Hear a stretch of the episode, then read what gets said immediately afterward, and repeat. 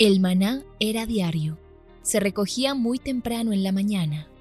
Cada uno recogía según su necesidad y se recogía por familias.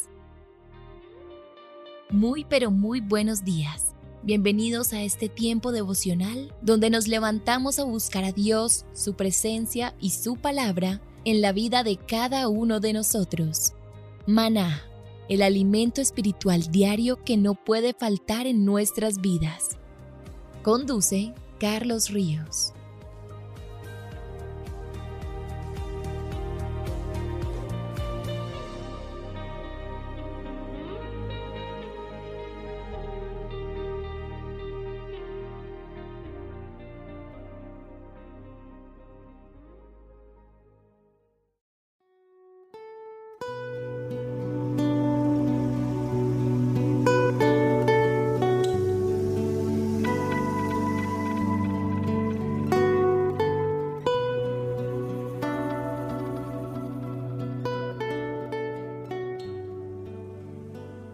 Muy, pero muy buenos días, queridos oyentes. Bienvenidos a este tiempo devocional donde nos levantamos a buscar a Dios, su presencia y su palabra en la vida de cada uno de nosotros. Bienvenidos a este espacio llamado Maná, fuente de bendición y salud espiritual para todos aquellos que se acercan. Estamos hablando acerca del rey Salomón y llegamos a Eclesiastés capítulo 8. ¿Quién es como el sabio? ¿Quién como el que sabe la interpretación de las cosas? La sabiduría de este hombre hará relucir su rostro, y la tosquedad de su semblante se mudará. El único hombre que verdaderamente sabio es Jesucristo. El único que sabe la interpretación de todas las cosas, referente a todo, es el Señor. Las escrituras afirman que no hay apariencia externa en Él, así lo dice en Isaías capítulo 53. Sin embargo, después de su resurrección, Juan escribió que su rostro era como el sol cuando resplandece en su fuerza. Yo quisiera que en esta mañana habláramos de esta experiencia maravillosa. El verdadero Rey del pueblo de Dios es el Señor Jesucristo. Y su mandamiento es que nos amemos los unos a los otros. Nuestro pacto es amar al Señor nuestro Dios con todo nuestro corazón, con toda nuestra alma, con toda nuestra mente y con todas nuestras fuerzas. Y amar al prójimo como nos amamos a nosotros mismos, dice Mateo capítulo 22, versos 37 al 39. Dice el versículo 13, estoy leyendo Eclesiastés 8, no seas ligero a rebelarte contra él, ni en cosa mala persistas, porque él hará todo lo que quisiere. Salomón entró en una seria rebelión contra Dios. Sin embargo, parece que al final Salomón decidiera no persistir en cualquier cosa mala. Por tanto, los pecados de Salomón son registrados en el libro de los reyes. Están ausentes en el libro de crónicas, porque cuando Dios perdona, Él no recuerda. La Biblia dice que Él borra nuestras rebeliones. Pero también dice la Biblia que el pecado tiene consecuencias trágicas en nuestra vida diaria. El versículo 4 dice, porque la palabra del rey es su potestad, ¿y quién le dirá qué haces? Puede que haya habido un tiempo en que Salomón pudo haber considerado que los versos citados anteriormente se aplican a él mismo. Pero aquí está la palabra que el Señor le habló a Salomón. Y aquí quisiera ir entrando en, eh, digamos, como en el resumen y llegando al final de la vida de Salomón como rey. Dice el primer libro de Reyes capítulo 11. Y se enojó el Señor contra Salomón, por cuanto estaba su corazón desviado del Señor, Dios de Israel, que se le había aparecido dos veces. Y le había mandado acerca de esto, que no siguiera dioses ajenos, mas él no guardó lo que el Señor le mandó hacer. Y dijo el Señor a Salomón, por cuanto ha habido esto en ti y no has guardado mi pacto y mis estatutos que yo te mandé, romperé el reino de ti, lo entregaré a tu siervo, pero no lo haré en tus días, por amor de David tu padre, lo romperé de la mano de tu hijo. Sin embargo, no romperé todo el reino, sino que daré una tribu a tu hijo por amor a David mi siervo, y por amor de Jerusalén a la que yo he elegido Y cuando él recibió el juicio anterior de parte de Dios, Salomón aparentemente decidió desistir del mal que había estado haciendo todos esos años. Sin embargo, el daño a su posteridad sería muy grande. Sigamos en el versículo 5, estoy en Eclesiastés capítulo 8. El que guarda el mandamiento no experimentará mal, y el corazón del sabio conoce el tiempo y el juicio. Salomón recibió una gran herencia espiritual de su padre David. Desafortunadamente, Salomón con toda su reputada sabiduría fue incapaz de transmitir una herencia similar a sus hijos porque falló repetidamente en guardar su pacto con Dios. Los lugares altos paganos que él y sus esposas erigieron por todo Israel permanecieron como una piedra de tropiezo para el pueblo de Dios por más de 400 años. A mí esta pequeña historia y lo que estamos leyendo esta mañana me trae a memoria eh, los casos que yo me encuentro todos los días como pastor. Todos los días me encuentro personas que dicen mi mamá, mi abuela, mi familia eh, eran integrantes de una iglesia, eran personas muy activas, llegaron a ser líderes, llegaron a ser maestros de la escuela. Y me quedo sorprendido, porque estas personas, aunque tuvieron el legado de su familia, de dejarle la herencia de servir al Señor y de conocer al Señor, se han apartado. Qué tristeza que el legado que nos deja la familia, como el que le dejó David a su hijo Salomón, no fuera aprovechado. Vienen tiempos nuevos, vienen tiempos modernos, vienen tiempos más atractivos para la carne, para los deseos de la carne, y cuando menos piensa, estamos embolatados. Y aunque tuvimos una herencia espiritual, y aunque íbamos a la iglesia siendo niños y adolescentes, y aunque hacíamos parte de la iglesia, cuando llega el mundo con sus afanes, nos apartamos completamente.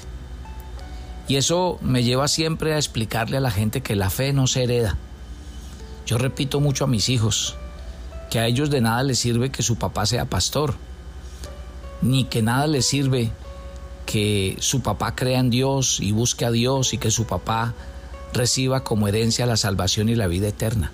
Yo no le puedo dejar eso como herencia a mis hijos, porque ellos también lo tienen que hacer en un acto voluntario de fe, en un acto de arrepentimiento, de entregar sus corazones al Señor. La fe no se hereda, mi querido amigo. Así que si usted quiere tener la fe de sus padres, tiene que permanecer en ella. Tiene que abrazar el mismo sentido de fe y de compromiso que ellos abrazaron. Tiene que pagar el mismo precio que ellos pagaron y sobre todo en el mundo en el que hoy vivimos. El versículo 6 de este Eclesiastés capítulo 8 dice, porque para toda voluntad hay tiempo y juicio, porque el mal del hombre es grande sobre él, porque no sabe lo que será ni cuándo haya de ser, ¿quién se lo enseñará? Cuando la Biblia habla del hombre natural, que es el hombre sin Cristo, en su estado caído, la Biblia dice que nunca esa persona sabrá lo que ha de ser, porque esa revelación espiritual solamente les da a los que han nacido de nuevo, a los hijos de Dios por el Espíritu que viene en cada uno de nosotros.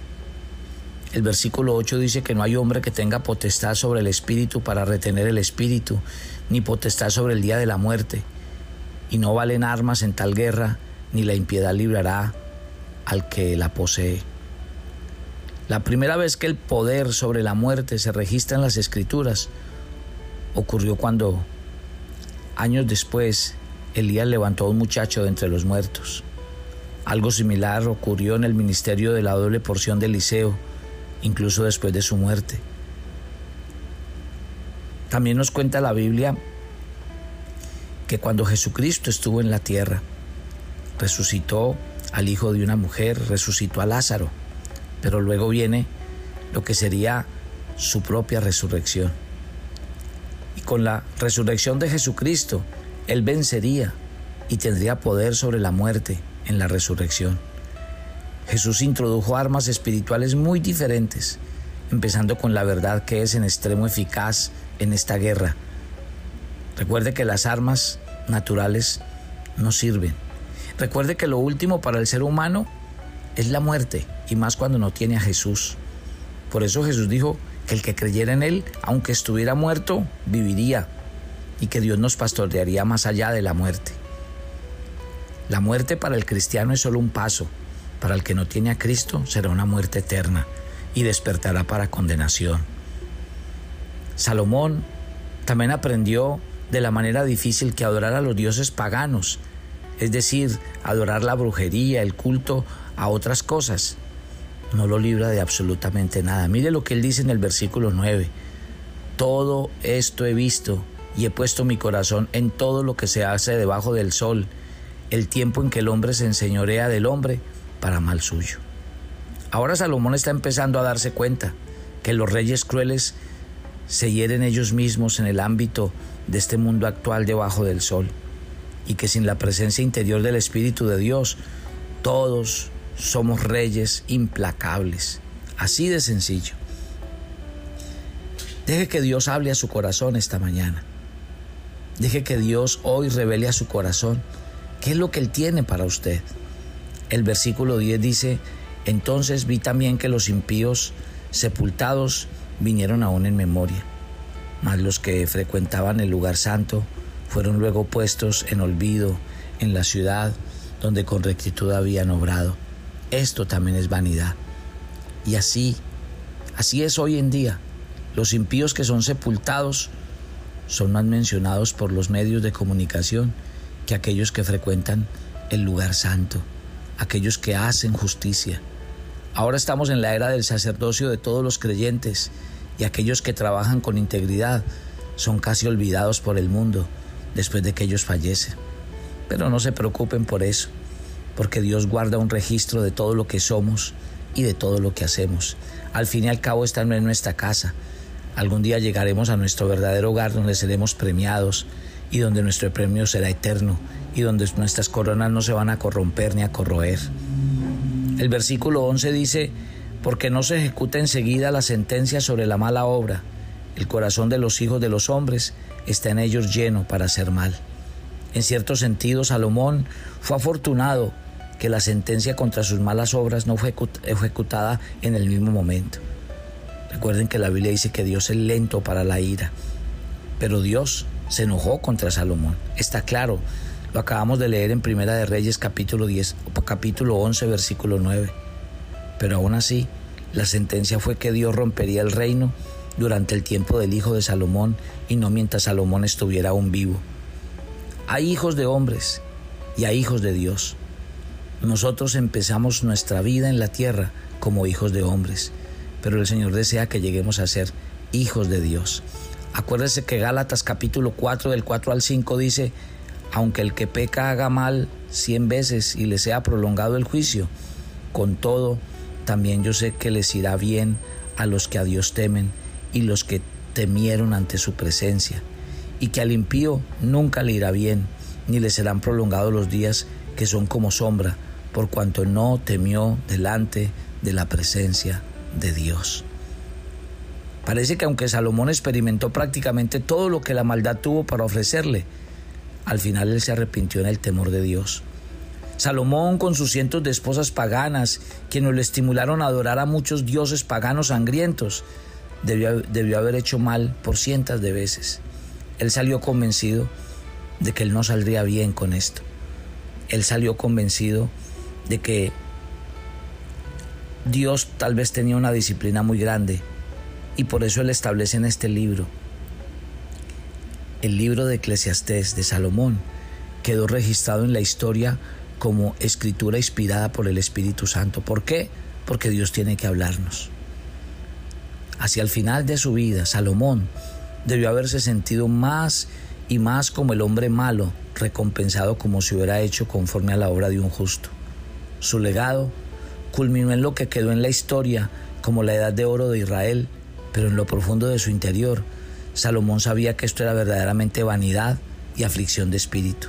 Y muchas de las grandes obras de la iglesia parecen estar en la misma categoría. Versículo 15, estoy leyendo Eclesiastes 8. Por tanto, Alabe yo la alegría, que no tenga el hombre bien debajo del sol, sino que coma y beba, se alegre y que esto le quede de su trabajo los días de su vida que Dios le dio debajo del sol. El verdadero gozo, según la Biblia, es el fruto del Espíritu Santo. Y este no puede ser implementado por los gustos de Salomón. Sin embargo, los reyes del pueblo de Dios continúan ordenando gozo. Ellos continúan predicando que el hombre no tiene cosa mejor debajo del sol que coma, beba y estar alegre en sus rituales contaminados, en sus festivales, en sus bazares, convenciones y eventos de entretenimiento. Eso es lo que proclaman los reyes de la tierra, los reyes del pueblo, que son los que precisamente le dan al pueblo todo este tipo de cosas. El verso 16, por lo cual yo di mi corazón a conocer sabiduría, a ver la ocupación que se hace sobre la tierra, y he visto cerca de todas las obras de Dios que el hombre no puede alcanzar a entender la obra que se hace debajo del sol. Por mucho que trabaje el hombre buscándola, no la hallará. Aunque diga el sabio que sabe, no lo podrá alcanzar. ¿Y cuáles son esas obras de Dios? Pues mire, si los cielos y la tierra pasarán, ¿cuáles son las obras de Dios hechas debajo del sol que permanecerán? Usted lo sabe perfectamente. Dios cambia el corazón de los pecadores. Dios es capaz de salvar un corazón corrupto solo por la obra del Espíritu Santo y de la regeneración en nuestras vidas. Finalmente, Salomón llegó a la conclusión de que todo el que había estado todo lo que él había estado haciendo era vanidad y aflicción de espíritu, y que toda su famosa sabiduría debajo del sol no, no podía ocuparse a la verdadera sabiduría de Dios. Padre, yo te doy muchas gracias por esta mañana. Te doy gracias por la sabiduría de estos proverbios, porque la sabiduría de estos proverbios nos retan a que nosotros tenemos que vivir una vida agradable ante los ojos de Dios. Nos retan a que no podemos vivir en la vanidad de este mundo y de las cosas de este mundo. No olvide mientras usted ora esta mañana que tal vez el más grande legado que le dejó su familia fue haber conocido a Jesús y haberle enseñado las escrituras. Salomón echó eso a la caneca de la basura y cuando Dios lo llamó, le dijo, no obedeciste, no seguiste, no guardaste lo que tanto te recomendó tu padre David. Y mire que la disciplina que viene sobre Salomón está pensada sobre la base de su padre. Y por eso Dios le dice, te voy a quitar el reino, pero no yo, no ya, sino a uno de tus hijos, pensando en David tu padre. Es que la misericordia de Dios es hermosa. Mire, usted todavía tiene tiempo, mientras obra esta mañana, apártese de sus malos caminos, vuelva hacia el Señor. Si usted nació en una familia creyente, si usted nació en una familia que le enseñaron, busque a Dios, vuelva hacia Él de todo corazón. Mire toda esta sabiduría que hay en estos proverbios que tratan de llamar nuestra atención para no apartarnos del Dios vivo. Papito Dios, te entrego cada persona que oye este tiempo devocional y te pido que sus corazones salgan de la sabiduría de este mundo para aprovechar la sabiduría de Dios y que los haga verdaderas personas sabias y entendidas en su diario caminar. Toma el trono del control de nuestras vidas, bendícenos y guárdanos. Gracias por, amor eterno, por tu amor eterno y por pastorearnos en el día a día. Nos encomendamos a ti y pedimos tu bendición para este día que vamos a vivir. Cuídanos y guárdanos en Cristo Jesús. Amén y amén. Y yo los espero mañana para que vayamos concluyendo la vida de Salomón. Bendiciones para todos.